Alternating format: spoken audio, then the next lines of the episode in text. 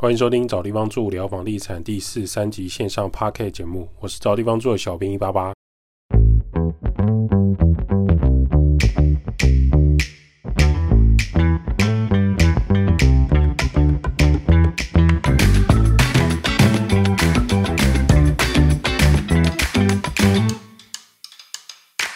找地方住聊房地产，找地方住是一间老屋翻新租赁管理公司。我们服务项目有帮屋主代租代管理房子、包住代管服务、装潢设计工程、局部小工程协助、布置软装设计。有官网站 IG 赖连接，有相关服务可以写 email 或加赖官方账号询问。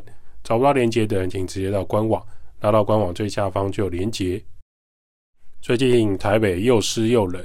有一个新闻呢，可能比这个谁直播打架更重要。两个网红的拳头事件实在不需要一直报道。士林的垫脚石书店，如果有在士林念书的人，大概都会知道这间老书店，开店已经超过十年的好书店，陪伴许多人长大的一个知名地标啊。这个三立新闻写道，租客变成屋主。据实价登录呢，这个知名连锁书局垫脚石，去年二零二三年的十一月，一口气砸了一点三八亿，向房东买下承租这个垫脚石士林店的透天店面。该店面的总平数大概一百零七点九平，土地三十三点五八平。垫脚石四零店当租客，据说应该有十二年了。四零在地的房仲表示。该店租金行情大概月租金四十万，所以换算成店面成交价似乎有低于市场的店面行情。外界预估呢，可能是房东啊跟房客有让利了，双赢的状态。士林的中正路人口跟车流量都非常的大，而且在士林捷运站附近，通往捷运站走路你一定会经过这个电小时书店。不少学生呢，甚至在这边会等家长来接送。比如说像现在又湿又冷，雨又大。进去先躲一下，附近呢有什么学区？士林国中、士林国小、文昌国小都是台北市士林区著名的好学校。中正路呢是士林区主要商圈干道，文林路、文昌路、中山北路五段交界，邮局、银行、学校这些交界地方，学生跟通勤人潮很多，还有等公车的人。对于图书文具业者来讲，这个商圈呢，传统的人流很多，课程非常广，很适合生根。查询这个建案的屋龄呢，已经高达五十七年。不过呢，这是士林区来讲，这不是老房子啊。大多传统的透天店面的屋龄都偏高，所以不影响这个书局店面经营。最近士林附近开始有许多传统的透天呢，还有这种整并的老屋开始都根。台北市也积极在推动这个建筑围老计划。从这个新闻可以知道，老屋的区域建商跟政府有在计划推动，尤其是很多人的家乡记忆都有机会被保存下来。回推这五十年、六十年，拥有土地跟建筑这辈的人呢，很有远见。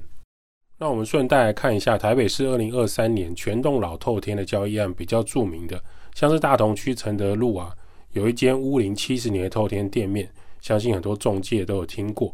当时成交价格一点三亿多，换屋主，推测是家族继承后登记人太多了，就把它处分。另外，士林区文林路当时有一个六十七年的透天店面，去年也是用八千六百多万卖掉。很多老透天店面大多由便利商店来承租，原因是这个建筑的地理位置不错，长期店面租金的收益又稳定。那对便利商店的总部来讲，好地点、好租金的固定店面收益也很大，长期合作何乐而不为呢？同样来看，台北市大同区信义路也有一栋五层楼的透天店面，屋龄超过五十八年，去年也以二点四亿交易来换屋主。现在大安区那栋呢是路易莎咖啡经营中，路易莎咖啡啊，这几这几年也很积极的在拼展店从大家口中的早餐店啊、咖啡外带店啊。二零二一年直接拼到上新贵公司二七五八，也是很惊人的财力，还有背后团队支持。新一路那一间算是地标性的存在。路易莎的 logo 设计是我过去的设计主管，他们公司重新帮忙设计的，对我来说也是与有荣焉呢。可以观察到这些台北市的老透天店面，地理位置跟总价都很精华，是不是越老越有价值呢？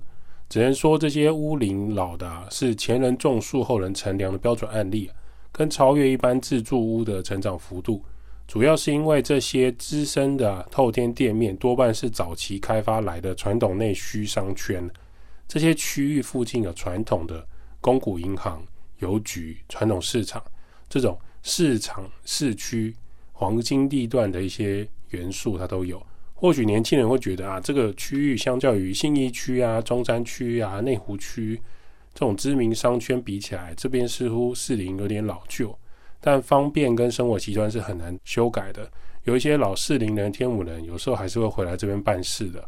对于营业商家来讲，客源稳定、有固定广告效益的店面，未来长期还是会很看好。对于这种新的房屋店面持有者而言呢，这种租金投报率基本上不算太高，顶多一趴到两趴就很了不起。但问题是，他们每个月稳定的现金流很惊人啊！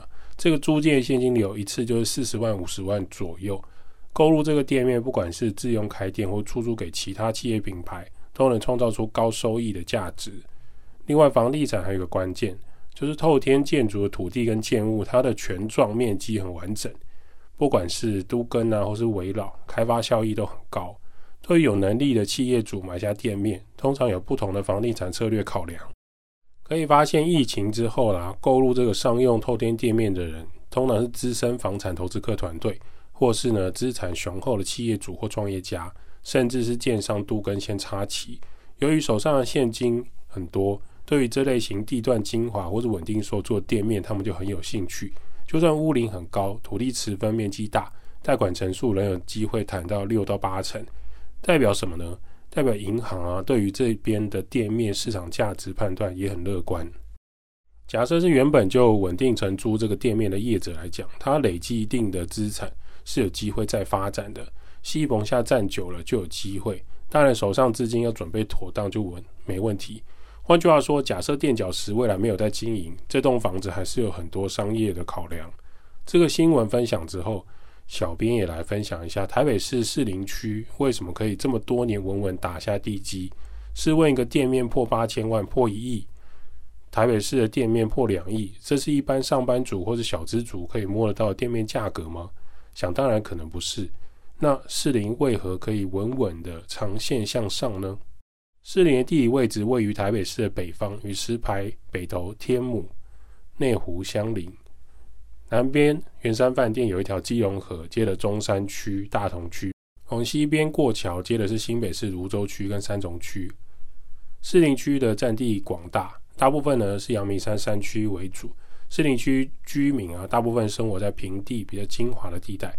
捷运附近开车走路二十分钟内，都算是交通跟人口密集的地点。士林区还有阳明山为台北市唯一的国家级风景，还有故宫博物院、观光夜市。士林夜市虽然建潭站比较近，士林早期还有蒋家的士林官邸，附近空气啊、植栽有别于其他都市的公园景观。再来天母地区也是士林的招牌，过去五十年来有大量外籍生 A、B、C 居住的地方。早期美军基地还有一些舶来品的店家都坐落在这边。若撇除人口密集，士林的阳明山、天母、士林官邸、外双溪附近，一直到大直，很多透天的豪宅林立，也是可以理解。士林算是早期台湾开发的区域，如今建物老旧、公共设施不够的问题慢慢浮现。从二零一五、二零一六年，政府就希望士林有个再生计划，包含公办都更计划、台北表演艺术中心，就传传统的那个大科蛋。还有台北的科学艺术园区、北投士林科学科技园区等等重大建设。士林还有一个大事情啊，其实从二零二一年就一直在讲了，环状线捷运北环段，它大家预计在从新北产业园区站经新庄、五股、泸州、三重、士林等区域，就会把环状线接到捷运文湖站的剑南路站。听说是想要弄成是像日本的三手线了。那很多民众在地民众搞不太清楚是为什么至今好像不太有进度。那当然现在离完成还有很遥远的距离。士林区在当地的中介来看，通常以外双溪为界，分为北士林跟南士林两大区块。北士林的国家森林公园居多，土地蛮多，是军方机构管辖。山区土地稀少，还是很有限。山区，例如说美军基地啊，早期 ICRT 的地方，某些将军文人的故居啊，外双溪至善路、天母地区、中山北路六段、七段、天母圆环，都是许多传统产业艺人豪宅的坐落地点。相较于台北市都市中心的仁爱路啊、信义路啊、大安路的豪宅，更是不同地区的感受。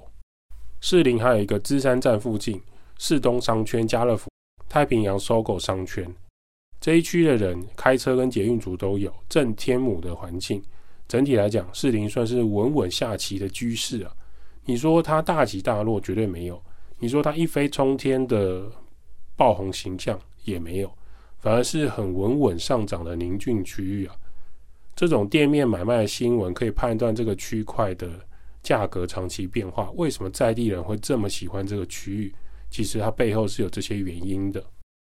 接下来念一封信，它的昵称是 Q U I C T G D 哦，因为我不太会念。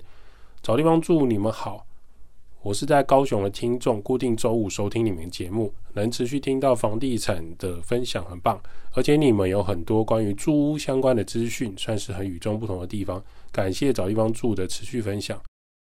我家在高雄城市光廊附近。本来我在台北工作，那因为长辈年纪大，所以我结婚之后我们就搬回高雄工作。高雄的气候也比较稳定。我家算是老房子，所以预计今年想要重新装潢，希望能保有工作的区域还有住家的功能。近期有请几个室内设计师团队还有统包师傅来讨论跟装潢估价。我想问说，请装潢团队来估价会不会收一笔？丈量跟估价费用是正常的吗？另外想问说，假设请找地方住来高雄装潢，会使用也是会有这样的装潢报价的方式吗？感谢这个 Q U I 的信件，那你的 mail 我们都有收到哦。首先恭喜你回到故乡工作了，家里也即将要重新老屋装新，这种老房子赋予新生命是很值得恭喜的，这一点也值得掌声了。关于装潢，目前高雄的装潢，就算我们想去，我们应该也没办法过去。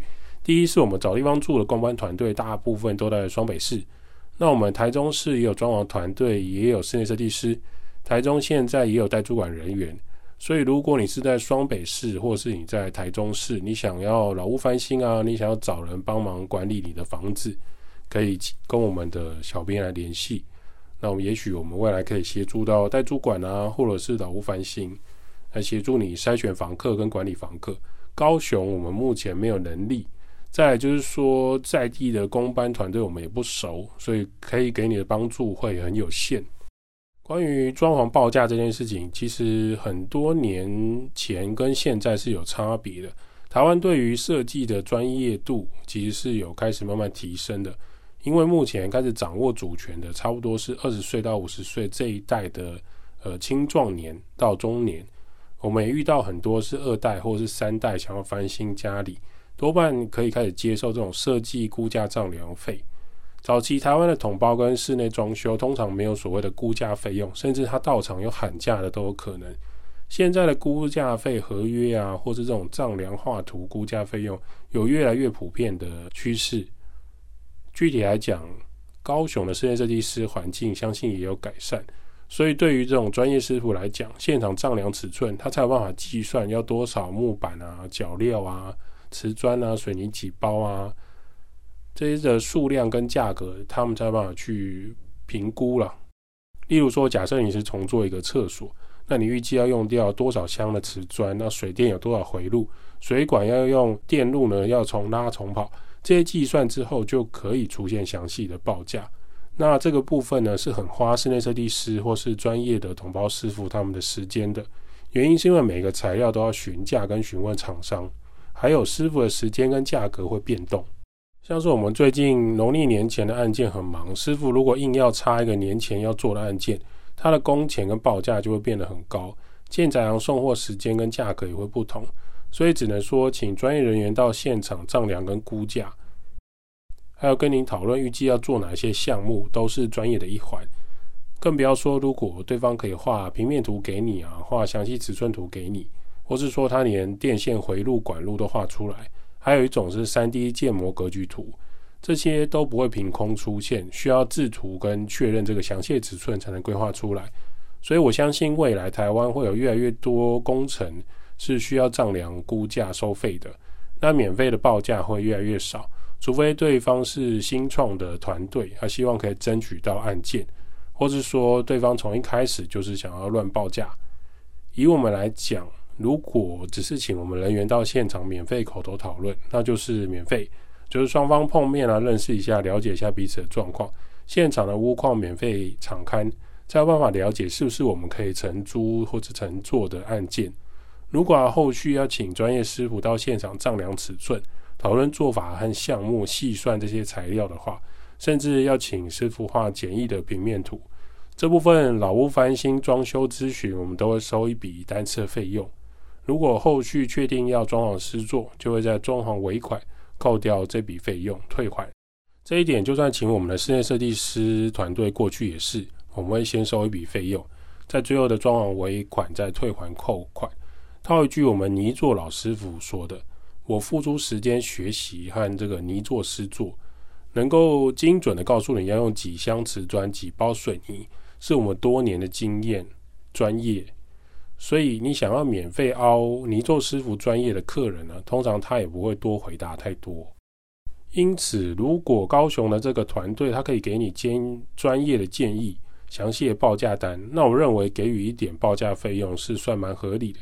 这一点供你参考，因为我相信到现场看两眼就可以喊价的那种老师傅，比如说他到现场啊，这三十万没问题哦，沙掌国扎班了，国扎班的做货了。或者是说到现场详细画图给予报价单的比起来，相信喊价的会有更多不愉快的装潢纠纷。有些是看了两眼，他马上就可以低价先喊一喊价格，先打坏其他人的装修报价之后，整个你家都已经开始拆除弄乱了，他再跟你来敲后续的那个追价，还有追求预算，这种装潢纠纷反而更多。那我们的想法是，不如最一开始就可以知道这个室内设计师或统包的施作项目跟详细的预算，那你们大方向报价，你们才有办法去做讨论。那这一点会比较实在。找地方住，每个人都需要找一个宿舍地方住，代租代管、包租代管、装修工程、布置设计。p a 始分享租屋投资房地产。如果对于房地产相关、房东、房客装修有任何问题，都欢迎 p a 始五星好评留言。或是写 email Q&A 给我们，小编收集之后会在节目上做分享喽，拜拜。